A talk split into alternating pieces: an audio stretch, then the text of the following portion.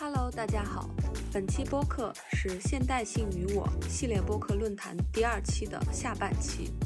在上半期中，我作为主持人和南头古城负责社区营造的朋友们聊了聊南头古城的社区。在下半期中，我的搭档大耳做主持，他和做了2022年蛇口无车日活动的郭家维聊了聊蛇口的社区。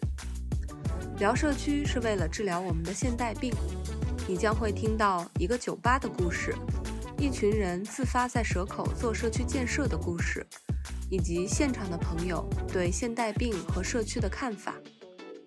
谢谢南头古城提供的场地，希望本期播客你会喜欢。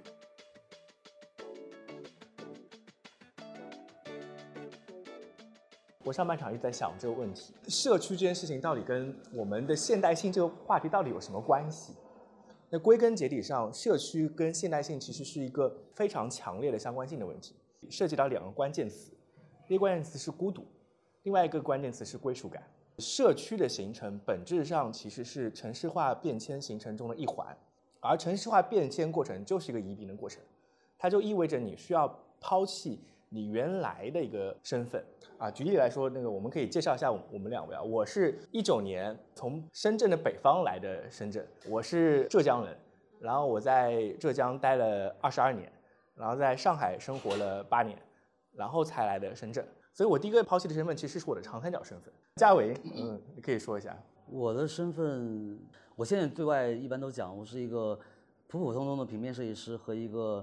深圳市热心市民，我就是这两个身份。对，那要暂时住在蛇口，呃，我也是其实比较晚才真正意义上住在蛇口，参与到蛇口的故事创作当中的。因为我之前在北京，然后我是差不多一九年、一八年我在南头，然后一九年我才呃居住在蛇口。跟差不多，我也是生二代，所谓的，我是一九八七年来的深圳，暴露年龄了吧？我们就一起，然 后，对，然后那个时候其实第一站应该就是蛇口了。呃，我父母那个时候可能也就二十多岁年轻人，他们当时能去的地方，比如说这个约会的地方，可能也就是像女娲补天的海洋世界这些地方，呃，海边什么之类的。所以我小的时候就这样的一个印象。那那个时候对蛇口的记忆都泛黄了哈，然后中间有很长一段时间没有生活在深圳和蛇口，然后突然一下又回来。所以我大概是这样的一个过程，对。那其实我们俩就是一个很好的一个对比。嘉维的从小到大还是从深圳长大的，某种程从程度上来说，深圳是他的家。但对于我来说，深圳不是我的家。最早来深圳的时候，不是因为深圳来的，我正儿八经是因为我的工作帮我派到海外去了。我是被逼无奈，因为疫情原因，所以我要一直待在深圳。对，真是被逼无奈的这个事情。但是回过头来讲，就是我有一个特点，很多跟我这样子来到深圳人都会有这样子一个过程。首先，我们抛弃过去的身份了，接受一个新的身份了。新的身份下没有朋友，没有家人，所以我们感到非常的孤独。所以这个时候非常重要的一点就来了：我们如何在这个城市中去找到一个建立一个归属感的过程，消解这个孤独的情绪？那孤独是一件很难克服的一件事情。我甚至觉得，它不是你在网上找一个网友聊聊天就能解决的事情。孤独感的消失，它需要一种人类的温度的链接。然后这个人类的温度的链接，很多时候就来自于你的周围。刚才可能显子有讲到那个很好玩的一个故事，就是锅盔那个故事。我觉得好像这件事情是我们在蛇口可能能共同去体会到的一件事情。我后来其实对蛇口产生归属感的原因很简单，因为我是在中集集团工作的，然后我在研究企业史的时候了解到了改革开放史的内容，然后我深深被蛇口精神这件事情打动啊，然后我有一个所谓的叫做蛇口人的身份的认同感。我对深圳人身份是没有认同感的，我到现在都觉得蛇口才是世界中心吧，是。对，那这件事情上，我觉得我们就蛇口作为老一辈前辈，我们可以讲讲这个蛇口精神这件事情。OK，首先第一呢，我肯定不可能代表蛇口，我也不能代表蛇口的社区营造啊，因为我在社区营造这个事情上呢，我其实是一个后来者，我觉得都是前辈，刚刚讲的非常非常专业啊，因为我。相当于说我在蛇口参与到社区营造这件事情的之前，这个社区已经被营造起来了，就是我是属于乘凉的那个人。那我是不知道什么叫社区营造。当我做了很多事情以后，别人说你这个好像有点像是社区营造了，像社会创新了，我才慢慢再去看哦，这原来这是这么个领域。呃，我本身是做平面设计的，我是就是一个普通的设计师，天天在案头工作。那我做这个事情基基于两个原因，第一个原因就是我开了一个小店，第二个就是我希望我的设计师能够离开工作室，能够走到外边去。我们不要去用想象的，就是好像年轻人去想象老年人的呃困扰，就好像我在二十多岁的时候想我中年危机会怎么样，结果完全不一样，都在想象、臆想出来的。那希望我的设计师能够走出去，走去哪儿呢？先从身边，嗯，观察，就是解决你的观察方式，然后变成你的表达方式。所以我在视频造这件事上，我也绝不能去说我是能代表这个这个领域。摘干净了，我看还有什么要摘的？对，包括无车日，去年我们参加，我不能说我是这个呃主策划了，但是我我是一直在做执行落地，参加这个无车日的活动，我也不能代表无车日，他们已经做了七年了。好了，OK，这个说完了，摘干净了，摘干净了，我就敢说了，不然等会儿要剪辑，你知道吗？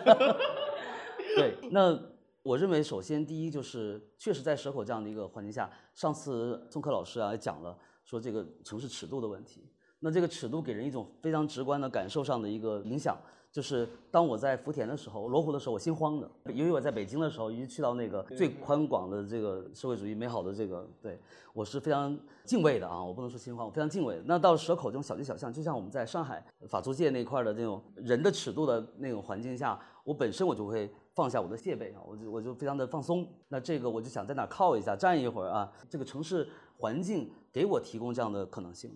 所以刚到，大家为什么到蛇口觉得很舒服？因为它是人的尺度，人与人之间很近，就会摩肩擦踵，就会产生关系。我在这个北京，可能在什么这个类似于后边学苏联的那个，哎，上次我听了哈，这个 这种方式呢，人与人距离很远，打个招呼都听不见，可能还得哎，所以大家就没有这样的偶然性出现。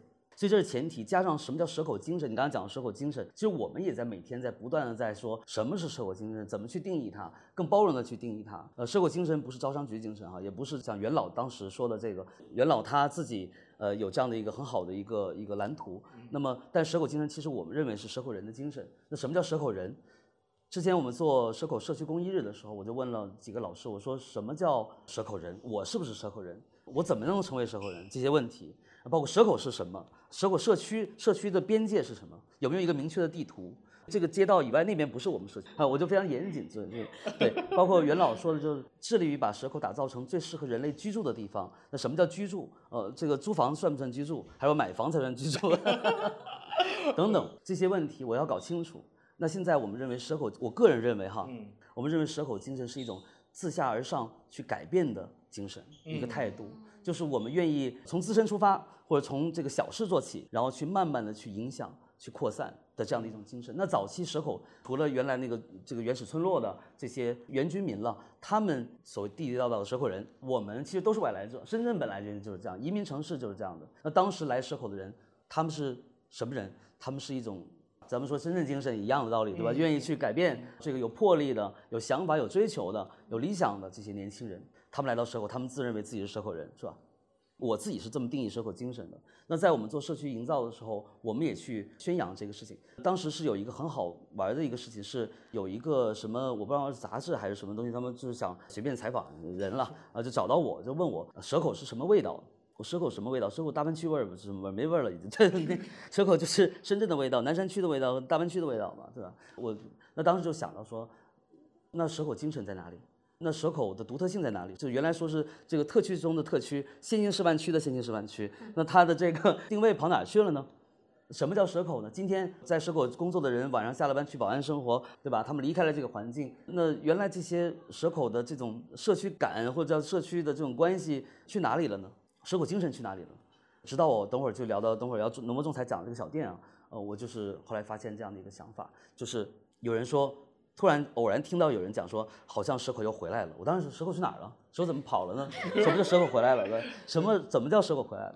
哦，原来是蛇口年轻人又回来了，蛇口青年又回来了。那蛇口青年是个非常厚重的一个词汇，在当时的时候，那个改革开放初期的时候，那蛇口青年回来，蛇口青年做了什么？对啊，当然有理想、有追求，他们愿意去参与，愿意去改变，所以又有一帮年轻人在蛇口，他们又找到了这样的一种归属感，然后他们愿意去联合起来去改变。所以这个是我们说，OK，我除了我让我的工作室小伙伴能够出去走走以外，又多了一个使命感去做所谓的社区营造。所以我跟嘉维的认识呢，其实也是从一个酒吧开始的。这位就是老板啊，我就是顾客。啊，我每天在那儿喝酒。这个酒吧呢是 Taps Mini 的王古店，现在比较可惜的呢是可能遗址还在。现在会有人去瞻仰。对，那当时其实我觉得我们可以聊聊看，大家都有一种共识，就是我们都是一群好像跟蛇口没有那么强烈的关系，但是我们又住在蛇口或者在蛇口工作，然后下了班回家呢买不到锅盔，我们就想找地方喝酒。然后我们就想说，哎，这个地方坐一坐好，然后一坐不知道坐下来之后就发现。好像有很多人跟我们的想法一样。对，首先我觉得，呃，刚你说到现代性的问题，我也去翻了一些东西了。我就觉得说，现代性呢有一个很重要的内容，就是人对自身的一个探索，就是相当于说，咱从启蒙运动之后，那人开始把人这个事情变成非常重要的一个位置，而不是这个原来是神，是吧？那所以这个人的这种内求可能会。成为一个重要的一个需求。那你刚刚说到孤独感，我经常跟别人开玩笑，我说寂寞跟孤独是两个概念。那孤独是伴随一生的，就人这辈子休想摆脱孤独，就是即便你这个枕边有人，你也是会孤独一辈子。对，但是寂寞是很容易消除掉，你只要找个朋友三两好友去喝点酒啊，什么聊聊天，寂寞感就很快消失了。那真正的孤独，其实你刚刚说到这个酒吧，呃，等会儿那个 Taps Me 这个广告嫌疑就给它去掉。那我就说，我说为什么年轻人要喝酒？首先我。作为一个喝酒的人，我为什么要喝酒？因为我也是孤独嘛，当然是因为这个原因。我每次下了班以后，每天这个工作非常辛苦之后，我一定要带上我们小伙伴，晚上找一个附近的小酒馆，小酌两杯。我就是这个夸夸其谈，然后就可以很很很放松的。那恰好赶上像维拉斯老师讲的，说这个一个。老板的回眸，可能就觉得说，哎，这地方有归属感了，他跟我打招呼，你看，对吧？他要他要不理我，就是个消费关系，那可能就我就不愿意待了。哦，去哪儿不是去呢？但是哎，他这一个回眸就让我锁定了，是吧？就这个地方了。然后慢慢大家人越来越多。那这个老板其实他在酒吧的这个身份，或者说这个 bartender 这个店长，他在这个酒吧的身份，其实就是去衔接这种不认识人。刚才您也讲到，对吧？就是两个人坐这儿肯定不认识，多了个主持人，哎，可以认识，可以聊天不尬。那其实他这个定位就出来了。所以后来我考虑说，那我不如自己开一家小酒馆，我就在蛇口随机的、很随机的一个地方点了个点，我就说这就这儿吧，然后就在这儿开了。康有那个地方其实是个人迹罕至的一个地方，就是这非常非常罕至，罕至到就是。大家可以在马路上踢毽子，你知道吗？就是，啊，就是没有任何打扰。当时我这个人吧，又是一个比较放松的状态，因为我有一家公司可以持续的这个蝇头小利，然后我可以去投入到这个事情上，所以我没有说对酒吧经营啊、赚钱什么事儿太放在心上。只要他活着就 OK。然后我们店长也是我们的很好的一个共同好友，他是这个酒吧的精神领袖。我给他的权利就是你可以做一切事情，只要不违法，不违法违规，你一切事情都你拿你说了算，我不管。我更想成为一个酒客，我就是当酒客有快感，我当酒吧老板一点兴趣都没有。他就把这个地方经营得很好，他就作为这样的一个主理人，但他小雷达也在转哈，就是这个人我觉得挺好，那个人我觉得挺好，你俩可以认识一下啊，就这样对。那我更多是一个观察者，我就是下了班以后我去自己的酒吧，我就我就看看。都什么新鲜故事哈，所以慢慢的这个人就越来越多，就他回头客多，这个没办法，就是越展越多的人，慢慢的这些人就开始链接起来了。然后我就说，那你们为什么喝酒？后来我发现其实跟我差不多，这种孤独感很深层次。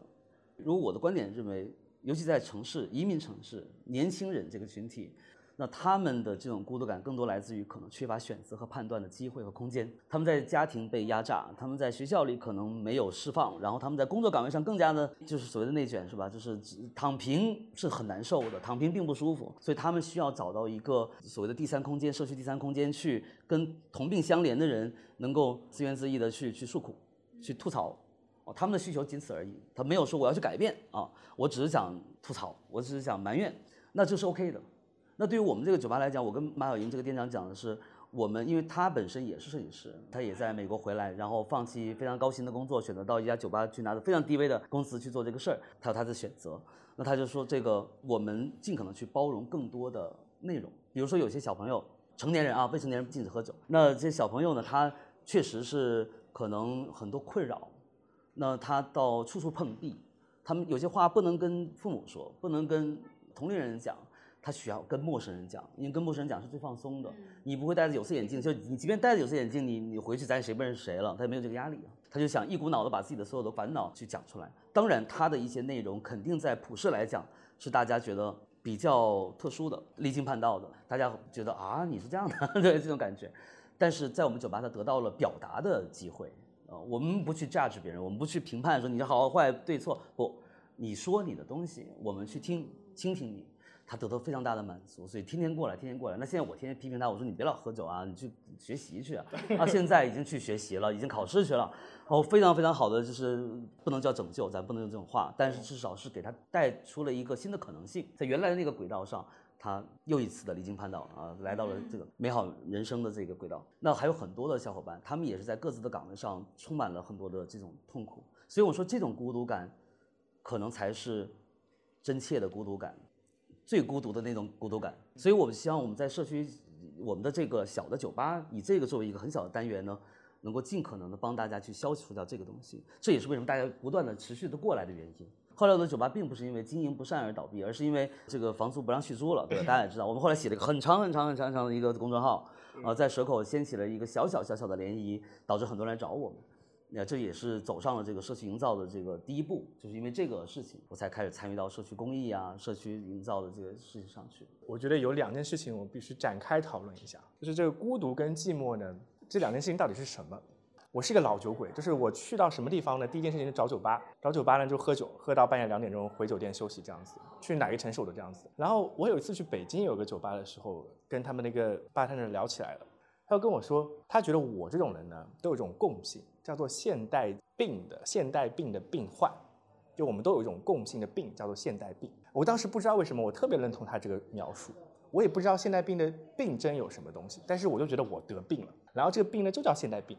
那今天其实讨论的时候，我觉得有些时候我们就揭开了这个现代病的有些面纱。它的某些问题就是在于我们在现代生活中的这种孤独跟寂寞的感觉。刚才那个嘉维不想说他的酒吧是拯救了某些人。但是我觉得他肯定可以接受，说我们这个酒吧是 cure 了某些人，嗯，治疗了他们，嗯，就是这些病症它是可以减缓的。这个减缓有一种方式，就交朋友，多交朋友就形成了社区，这个社区就从现代病的解药中得到了释放，释放出来了。是的，所以这里边我们就可以走到下一步，走出这个酒吧。那我们像从走出酒吧走到了整个蛇口工业区，那我们其实在做社区营造这件事情上，就可以从这个叫做。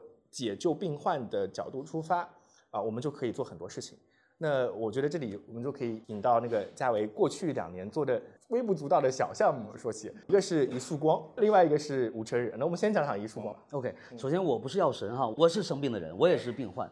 那我我只是觉得在我的过程当中，我必须要被治愈，所以我就想说，怎么大家彼此。去治愈，OK。那走出酒吧以后呢？因为酒吧的群体非常单一，其实就是你说的现代病的那帮人，他们才去喝酒。没有现代病谁喝酒啊？对吧？呃，然后但是走出酒吧以后，发现哦，原来这个社区里边有孩子、有妇女、有老人、有各种群体。有些人称他们为弱势群体，有些人称他们为边缘群体等等。那发现了他们以后，我们就开始有更多的视角去观察一个社区了。以前我们作为自身的角度，我们对身边的人很好判断，所以像一束光呢，其实这个事情的这个开始更加的朴实。就是我走在路上，当时是因为我酒吧关闭了以后，我的东西转移到了价值工厂这么一个环境里面。价值工厂很特殊，很有好玩的，回头再讲。他们就说：“哎，你既然做这个酒吧，看了你那个文章了啊，大家觉得挺有意思，好像蛇口回来了之类的。那能不能去蛇口社区基金会跟他们做点什么事情啊？因为他们一直致力于在做这样的社区公益的活动，也做得非常有成效。然后你能不能去助力？那我说好，我说我就会做设计，你让我看干嘛吧，对吧？我只能干这个。然后我就去，他说那你去做个设计。在这个过程当中呢，我就开始有我自己的思考，我就结合我自己在经营我酒吧的时候的这个接触的这些人。产生的思思考。我说我不想只是做一个设计，做一个什么平面设计，一个宣传册，一个海报，那东西对我来讲太乏味了。我想参与到策划当中来。然后当时像周为民老师啊，这个他就说，他说你这不是自告奋勇，你叫自投罗网。就是，呃，对对，因为免费，对。然后呃，我就做了这个事儿。这个一束光的时候，其实基本上还是延续原来他们的一个架构，就是可能呃面面俱到都关注到了啊。那当然面面俱到，社区活动有的时候是这样的了，每个人都要关注到，对吧？走街上大家打个招呼，你不是这一家不打那家打，都得打个招呼，大家都得联络一下。所以基本上就是一个我不认为能够持续发酵的一个当天之内完成结束的这么一个活动内容。当然，当一束光的时候，当然想到商家联动，我们当然希望，因为在蛇口大家都知道，蛇口有很多老店、小店啊，这些所谓的有这个市井气息的、烟火气息的这种。呃，人文小店，大家都喜欢跑社会那儿去待一下午之类的。因为那个时候有一个很特殊的一个呃这个时空背景，就是呃疫情期间，疫情期间，其实这些小店都已经是快不行了，就感觉就大家都非常的难。这个时候你去做社区公益，希望借助小店来帮你宣传，去拓展你的影响力，你只提出需求，你没有给人带来帮助，那是不可能的事情。所以当时我们就说，我们怎么样能够把一个社区公益，在他们的视角里面看起来更像是他们的一个营销，那就是这样的一个双方彼此能够这个呃赋能的这么一个事儿。当时因为很多的因素，当然跟我的这个不专业有关系，所以只是提了个想法。这一束光呢？点亮了个别的几个小店，他们愿意就是对，就是比如说，呃，那我愿意在这一天的时间有一些特色的这种公益产品，然后去募捐啊，仅此而已，非常非常的，我觉得非常基础那今今年马上艺术光，今天上午还在写艺术光的方案，就是我就想把这个事变得更加的深，更加的广，呃，走出酒吧了，然后最后其实真正能够让我对社区公益也好，或者对社区营造有一个更深层次的认识是无车日。那因为我对无车日这个事情离我其实有点距离，因为它可能更多是像城市规划呀、交通啊，包括建筑，他们这个领域的人会长持续关注的问题，就是人与城市的关系。这里可以那个简单介绍一下吴车日的背景。呃，首先我觉得有一个身份我们也需要引进过来的。刚才其实在讲南投经验的时候呢，我们有地产的运营方啊，万科这边，然后还有我们邀请过来的奇妙，还有居委会官方这边。那蛇口有一个很特别的存在，就是蛇口基金会，蛇口社区基金会。其实我觉得它的好像起源其实是是带着一些自发的，从社区居民的身份出发形成的一种自主组织。对，大家对于蛇口的印象，往往只会停留在沿海那一群高楼顶级小区里面。但其实蛇口是一个有梯度的。对。它除了富人区。还有呃中产阶级的地方，我以为说贫民区，呃对，还然后还有一些可能呃我们所谓的贫民区啊，平民对呃平民，然后还有那个可能像一些城中村，它其实很多元的。呃，蛇口社区基金会它背后本身的意义可能是有钱出钱，有力出力，给到了这样一个平台，可以让资金跟社区营造之间产生一个有机性的结合。这个无车日活动呢，其实是蛇口社区基金会。在过去几年来，我我有说错的地方，你纠正我。可能他有一个呃，先说完我一并纠正。呃，一并纠正。有一段阶段，就是他们可能想要做一个基于蛇口整个社区的一个带有一定的呃可持续性发展，或者说是一定这种环保精神的一个活动，所以就有了无车日。那过去的无车日的一个概念，我觉得那就请嘉维来帮我纠正一下。OK，首先呃，这个无车日其实是由文源老师啊，他是一个资深的城市规划师，然后包括像杨谦老师了，大家可能都认识，对，杨谦老师和陈峰老师等等诸多老师们，他们一起联合发起的，其实就是居民自发的，不代表任何的官方色彩或者是企业或者是组织，它就是零星的个别居民自发的。希望能够这个基于几个话题，比如说像这个双碳啦，对吧？像这个绿色环保，包括像把我们的这个交通的路权能够更多的回到行人的手中等等这样的一些出发点。那么做的已经是七年了。那在这过程当中呢，因为它又有很强的社区属性，所以它虽然是一些这个呃我们说知识分子啊或者这个精英他们的高度，但是。在社区里做这个事情，它又代表社区，所以很多的社区的内容也进来了。比如像它可能慢慢的变成蛇口的一个呃社区嘉年华，所有人都可以参与的这么一个事情。它是两个东西的一个组合在一起的这么一个一个东西，所以持续了到我这儿已经是第七年了。而这里边有一个很有意思的前提是，我们无春日的策划小组，拉拉杂杂应该有十多个人，全部都是我酒吧的酒友，就是那些我曾经的客人。我们没有。任何的利益关系，就是没有说这个我们就这个有钱，然后大家分钱，不是，而是他们因为在我们的小店被感召到了，他们愿意为了消除自己的孤独感，参与到社区营造里面来，终于有这么个机会，于是他们都愿意在一天八小时高强度的工作之外，能够去做一些社区公益的事情，反倒让他们更加轻松，比这一天八小时在那电脑上要轻松的多。虽然他们要干活，这个那个的啊，所以。全部都是我们的这个酒吧的酒友，就是普普通通的生活在蛇口的居民，有新来的，有十二代，有这个刚刚来、刚落脚没多久的年轻人，他们认为自己是蛇口人，他们愿意做这个事情，就这个是个非常有趣的一个前提，也是去年二零二二年的蛇口社区无车日，我们认为某种意义上可能是最高光的一个部分，所以很多人说这也许你们做的是最好的一件，我觉得从这个角度是哈。当然，因为疫情原因等等诸如此类的，就是慢慢的这个事情没有得到非常完满的一个一个结果，那是后话。但是这个开始已经很好了。这里面就会涉及到多元关系对于同样一件事情的认知。我们刚才其实讲了很多社区营造的好话，但不一定的。就是说我们在一些比较高维度的想法，或者说很精英化的角度，在策划一些活动的时候，多元的可能他们的社区居民并不一定会买单的。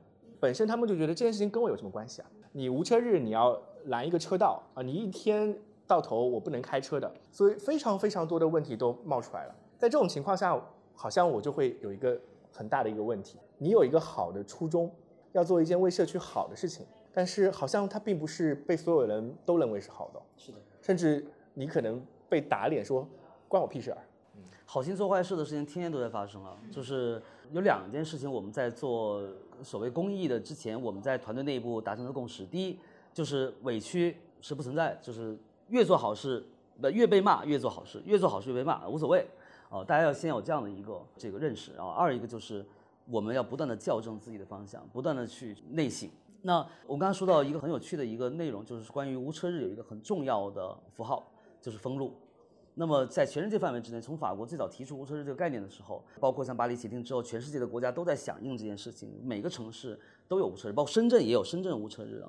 但蛇口社区无车日为什么做的是可能已经是个标杆了？全世界所有的无车日的组织都过来学习，包括像在一九年的时候，纽约交通局局长就亲自从广州跑到蛇口社区无车来看你们在干嘛。那这个符号其实是要一直保留的。对于像文渊老师来讲，他其实一直很坚持，我们要把这条路封住。哪条路呢？就他们从一个城市规划的角度来讲，选在蛇口选择了一条叫做新华路，就这条路大概长四四公里左右吧。那也就是因为一个自发居民自发的组织能够去封路，这个事情就很有话题性。就是你怎么做到？你不代表官方，你不是一个政府主办的一个活动。政府主办的话，可能可以，比如说马拉松哈，那大家都可以封路没问题。但是你一个居民自发组织，你怎么能够去自下而上的去行使你的力量，然后把这个事情给完成？所以大家关注的更多是这个。原来在蛇口可以做这些事情，就是其他地方想都不敢想的事情，对吧？在蛇口做了。好了，那新华路这条路，它旁边有居民区，居民区人家说的非常的理性的，你就是不扰民。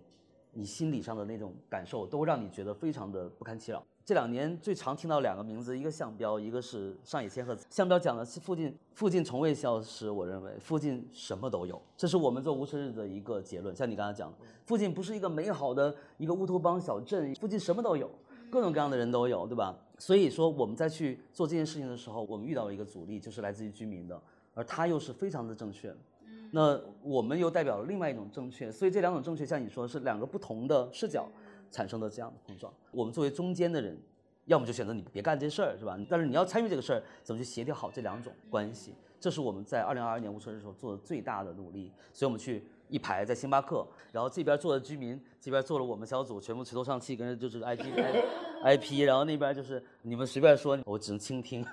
所以这个事情其实到是最后就是有这么一个问题，因为这个。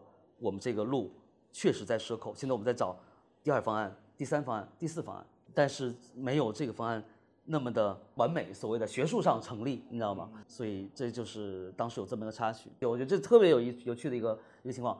如果我们是官方，不会有这样的情况出现，没有说两边坐星巴克聊这个事儿，因为我们是居民，他们也是居民，是居民与居民之间的对话，所以才会有这样的一个呃几个回合。呃，上海有一个经验，这个经验非常有趣，就是说上海有非常多的老破小。过去几年来，上海在做一个改建，就是说这些老破小的老公房要搭建电梯。呃，现在的一个普遍性政策是这样子，就是说你的电梯每个单元的人呢，要三分之二投票表决同意就可以了。有一户人呢，他是对这件事情绝对没有认知，我要建电梯的，就是一楼的居民跟二楼的居民。所以这件事情其实是当有一个大多数人遇到的困境，小部分人因为他们自身的情况没有办法从这边得到任何好处，他可能普遍性的一个想法就是我 say no。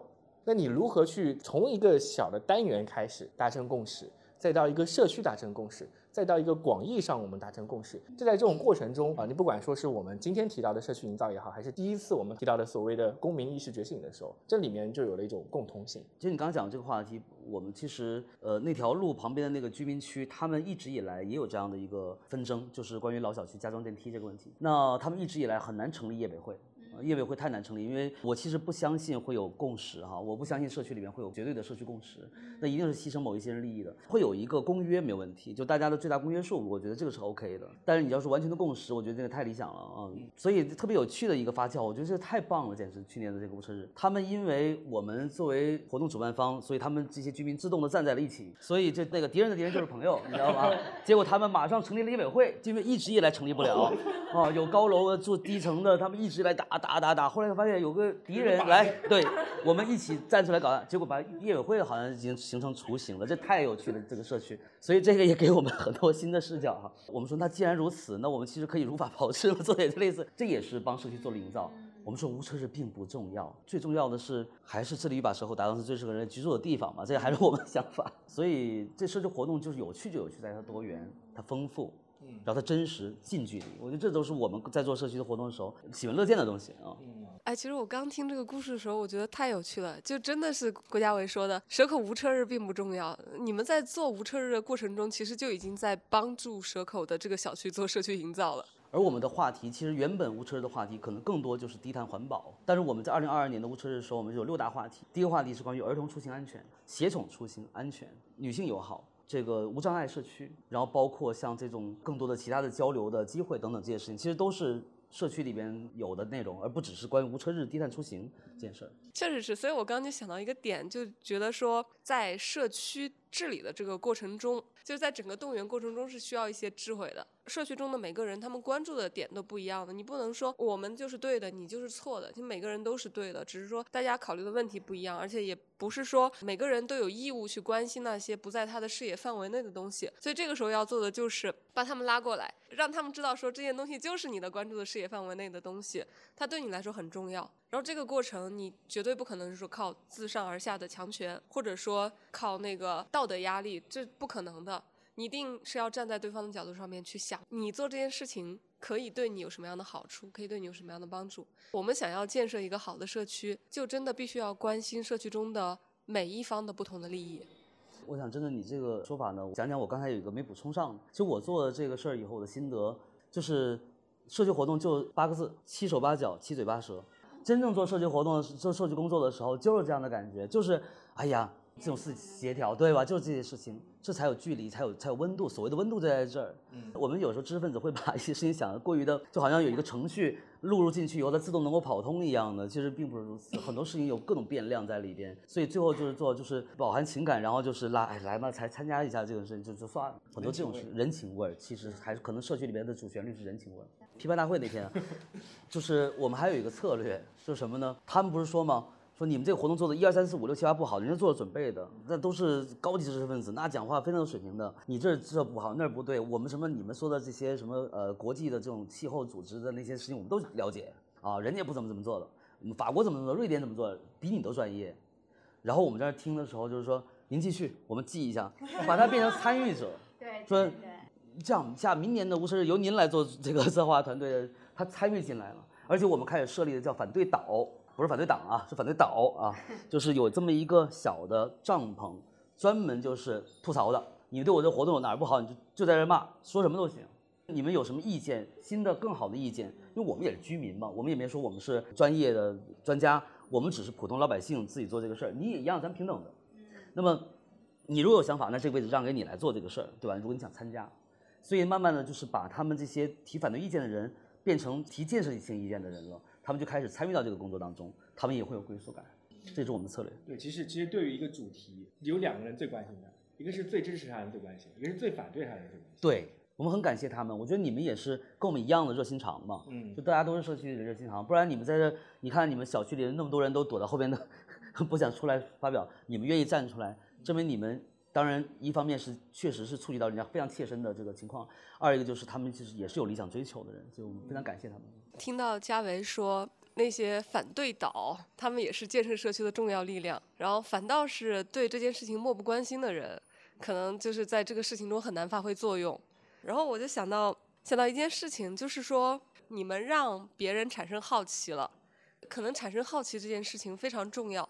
我其实觉得我们的这个活动和这个播客也是在做类似的事情，就是我们想要让平时对这件事情没有太多关注的人。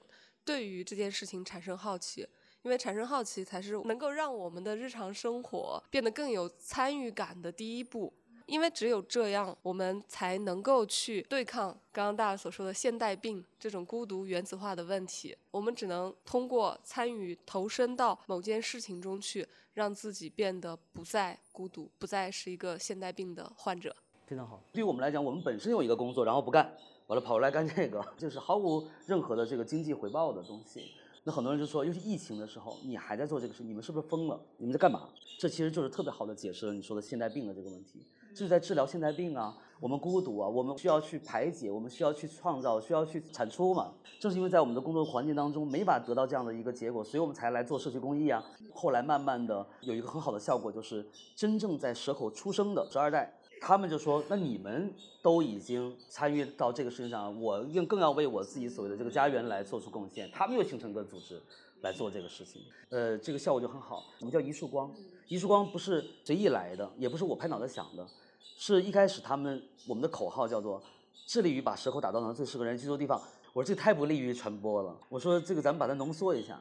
袁庚老先生讲另外一句话叫理想像一束光。照亮漫漫前程，所以我就用了一束光这三个字。我以前小学的时候，大家可能很多像我这个年龄的人都学过一个叫种子的力量。星星之火可以燎原嘛，对吧？所以今年我们的想法是让这一束光照得更远，就是希望能够让这个年轻人去发挥他自己的这个创造力，他们愿意去投入自己的热情。年轻人是要燃烧热情的，他们一定要有一个出口的，不要等待，直接干。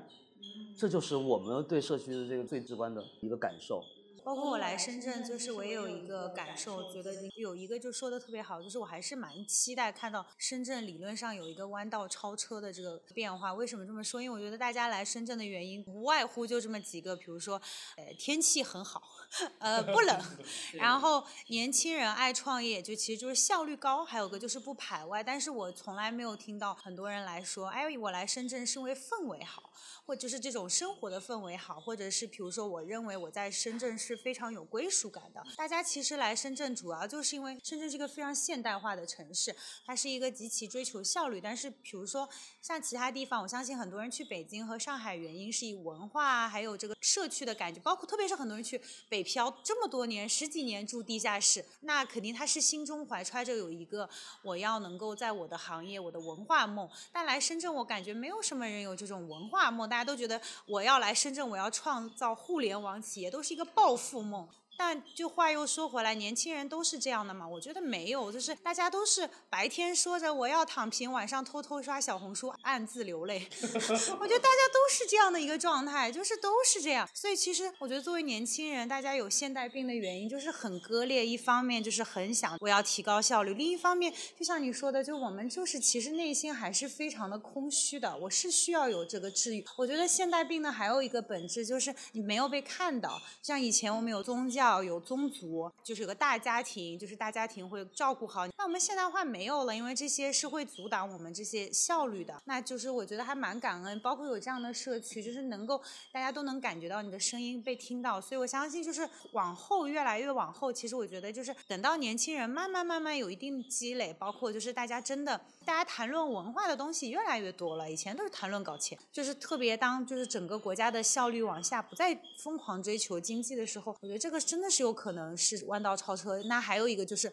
就我们觉得，就疫情之后也能看到深圳的基层的效率的确是非常高的。那如果有这种毛细血管非常快的补充，包括有年轻人，我觉得整体还是蛮向好。但是现在也的确是就落差非常大，就是。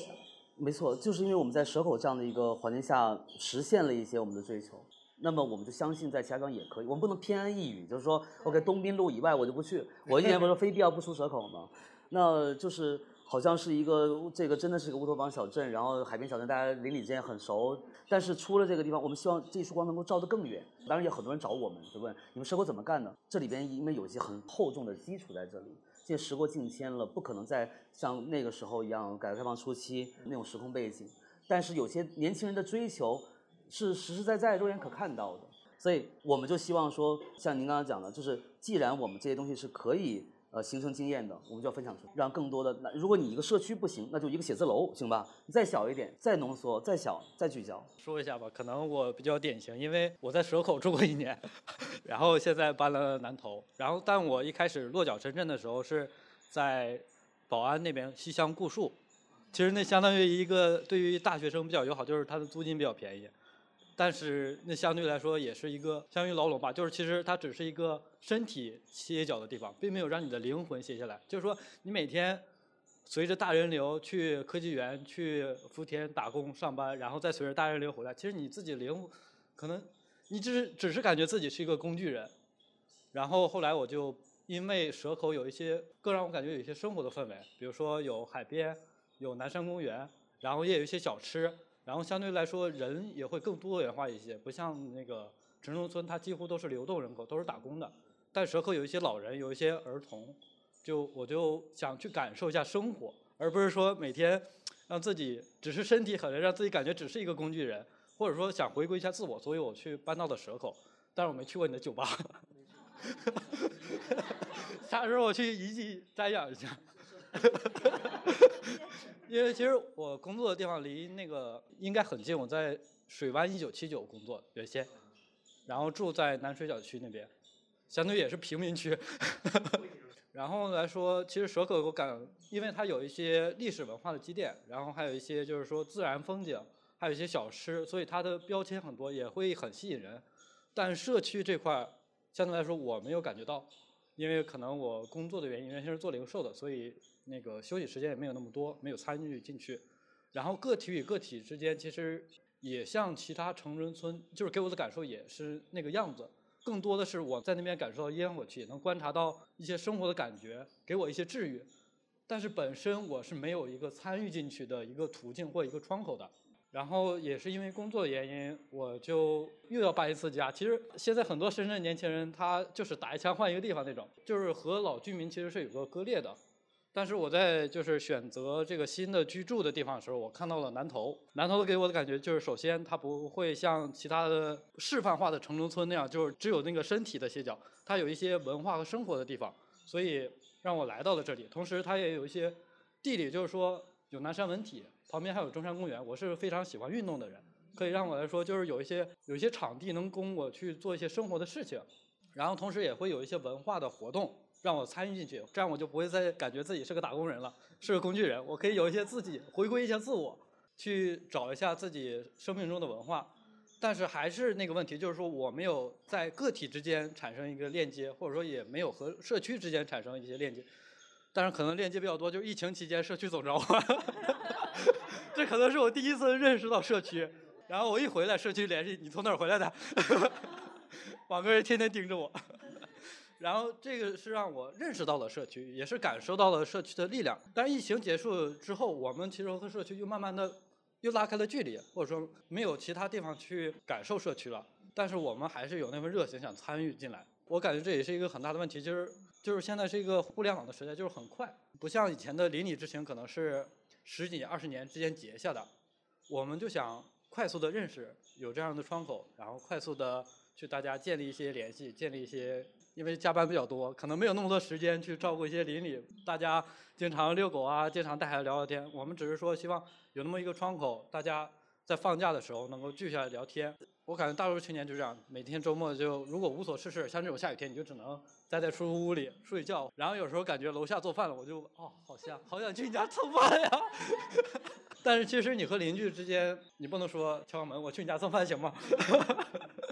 其实有时候我也。有时候有做饭的热情，但是你做饭只给自己吃的话会很麻烦，你还得刷锅洗碗，你也不能敲邻居门，你来我家吃饭呀。所以我们很希望有这样的渠道和链接，能够和我们和周边的青年个体，也希望和能和原住民或者说和多元化的这种群众有接触。可能在俱乐部或者说我的运动当中接触的都是同频的青年吧，但是我在志愿者组织你会发现。有一些四五十岁的，跟他们聊天，我发现他们其实对我们青年也有很高的热情，他们想去了解我们，想学习我们的文化，然后想跟我们有互动，但是没有窗口，所以我感觉社区在这两个连接上，应该希望奇妙能够推出更多的方式。那个南头队拿一分啊，又拿下一分。我我讲讲蛇口队的问题啊，这个因为曾经的前蛇口居民，我对卷起来要卷要卷起来这个事儿。我在参与这个活动之前，我跟您是一样的，对吧？我也是在蛇口生活的，然后那个租了个房子这样。但是他们其实因为蛇口做这个事很早，所以这个有一些他确实有一个圈子，他们一直在做公益的，每次都是他们这些前辈们在做，所以很难融入到新的年轻人的心血。那我当时跟他们讲，就是我希望通过这样的公益日呢，把整个蛇口变成一个大的酒吧，把蛇口社区基金会变成我们的那个 bartender 那个店长，来做这样的衔接。所以他说：“那你承诺一下，你能拉多少人进来？”我说：“能拉一个是一个。”我这人做事就是这样的，拉多一个是一个，就这么简单。你说的这个事儿就是我们现在在解决的问题，就让这个声音再放出去，这一束光照得更远。先有一个内圈，再有外圈，不断的扩散。然后再一个，你说的这个吃饭的问题，我们现在在开展小饭桌计划，又回到一开始那个，就是把隔壁孩子都馋哭了那种，就是 你欢迎大家能够过来做饭，前提是在卫生健康的这个前提之下。然后大家能够通过吃饭交流，或者是什么这个一栋楼的美食大赛之类的，呃这个社区杯美食大赛诸如此类的事情，让大家能够换一种感觉器官去交流。这样对，你想说？对，为为什么会有掌声？我觉得。郭老师刚才说的那个很好，就是把整个蛇口变成一个大的酒吧。从这位小哥的话里面，就是虽然大家听得很开心，但其实这些很开心的话语背后，其实存在着一个问题嘛，就是当我们想要加入进一件社区的事情的时候，它的那个路径是有很多的困难在里面。而当社区有事情想找我的时候，他很便捷，他打个电话就来。这其实是背后其实是存在问题。而只有像郭老师这样说，把蛇口变成一个大的。酒吧有更多的接口，更多的通路出来，因为社区没有办法去跟每一个年轻人去建立关系嘛，它一定需要有一个中间的机构去承载这些功能，去跟这些青年人对接，去创造接口，去产生这些加入进来的这些通路，才能够完成这件事情。所以我会觉得，其实社区营造它很像。就是 Bob 他之前经常会提到一个词叫过渡带，就是他在在生态学上面，它一个概念就是两个非常不同的生态，比如说草地和森林之间，它会有一个过渡带，啊，这个过渡带是物种最丰富的地方。啊，我那个 Bob 是我们灵感买家俱乐部的主理人，是个线上社区。就是我觉得是就线下的社区营造，其实它这样的一些机构和平台就是这样的一个过渡带，它把。政府和个体青年人在这里有一个汇聚，我们可以把这些东西聚集在一起，然后去创造一些新的变化。我觉得刚才聊到的很多关于归属感这个话题，它其实很奢侈，有很多人其实根本没有办法去到我要去追求我在深圳的归属感，根本不可能。我只是来这里打工的，我觉得打工。我想赚钱，我打工也不是说我有一个现代病，是因为这个城市、这个社会、这个现在的世界，它发生了一些问题，我不得不去打工。我需要为了我在这里，在这座城城市生存下去，我需要去付出我的时间和精力，去赚取一定的钱财。那这个时候你还跟我谈我在这个城市的归属感，我会觉得有点。打一个问号，比如说像业委会这样的东西，我作为租客，我根本不可能加入这个东西嘛。它其实就是有一个权力的话语体系，它也是一个权力的话语，还是有很多人没有被看见。就我想回到现代性，就是我们今天这个主题上，就是现代性这个话题。嗯，我很喜欢哈贝马斯说的一句话，就是现代性是未尽的事业。我听你们介绍，就是第一部分聊。我跟城市，我跟社区。第二部分我聊亲密关系，第三部分我跟我自己，就是比如说到我自己就是身份认同啊，我的性别认同啊等等各种问题的时候，它其实就是从现代性走向了后现代性，因为后现代性就是在讨论这些东西，它是一层一层去讨论下去。但其实我自己觉得，我们很需要这样一层一层讨论下去的时候，要重新回过来，就是我。获得了我的身份认知，我清晰了我在这个城市的地位，我跟我周围的人建立了亲密关系，我进入到了社区，一层一层往上，我怎么能够参与进这个社区的事情里面？这个我觉得非常的重要。那像大海说的，就是。我们在南头，就是奇妙在南头，其实有很多日常性的行为。我们做社区营造的时候，除了有一些节点性的，像郭老师他们有一个无车日这种节点，我们大量的时间就是在跟居民在对话，并不一定会产生共识，就只是在对话。然后我们有非常多。日常性的交流，而这些日常性的交流，我觉得它是会产生一些新的灵感，他们会慢慢的跟你倾诉一些他们生活当中遇到的问题，然后创造了这样的一个接口之后。就是他们会慢慢的参与进来，他们才有了这样的一条参与的通道。而至于这个居民是这里南头古城拥有几栋楼的大业主，还是只是来这边租一个房的，其实我们没有那么在乎。但是每个人其实都可以在这件事情里面被看到。然后我觉得就是在这种日常性当中，就是在这种生活世界当中，你产生的这些事情是可以反过去。对这个系统，对这个现代性造成一些影响的。所以，其实我们在讲是七手八脚、七嘴八舌。我就很担心一个社区活动变成一手一脚、七嘴八舌。真的七七手八脚的，所有人都能够参与进来，他们一起去完成。你提意见，你来解决；我提意见，我来解决。大家一起共创、共创、共建、共享这样的一个关系。